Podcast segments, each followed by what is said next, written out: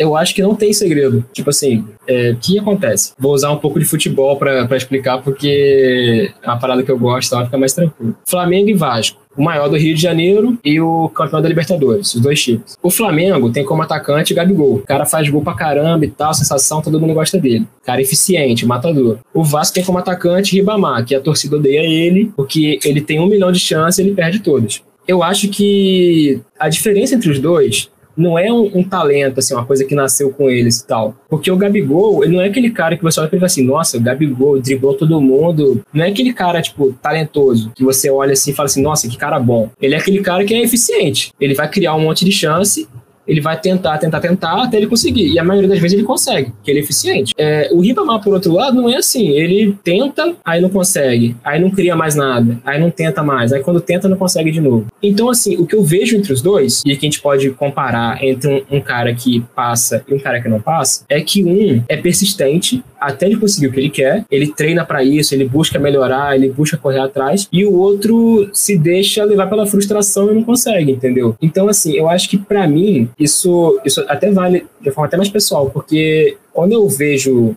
é, a minha preparação na época de vestibular, eu penso assim, nossa, não tinha nada especial. Eu não era um super gênio, eu não era aquelas criancinhas que vai pra televisão fazer conta super rápido, é, eu não era, tipo, uma referência em área, eu não trabalhava com ciência antes da faculdade, nada disso. Então, assim, o que, que eu vejo? Eu, eu me vejo como uma pessoa que fez uma preparação simples, baseada em coisas simples, mas que são eficientes.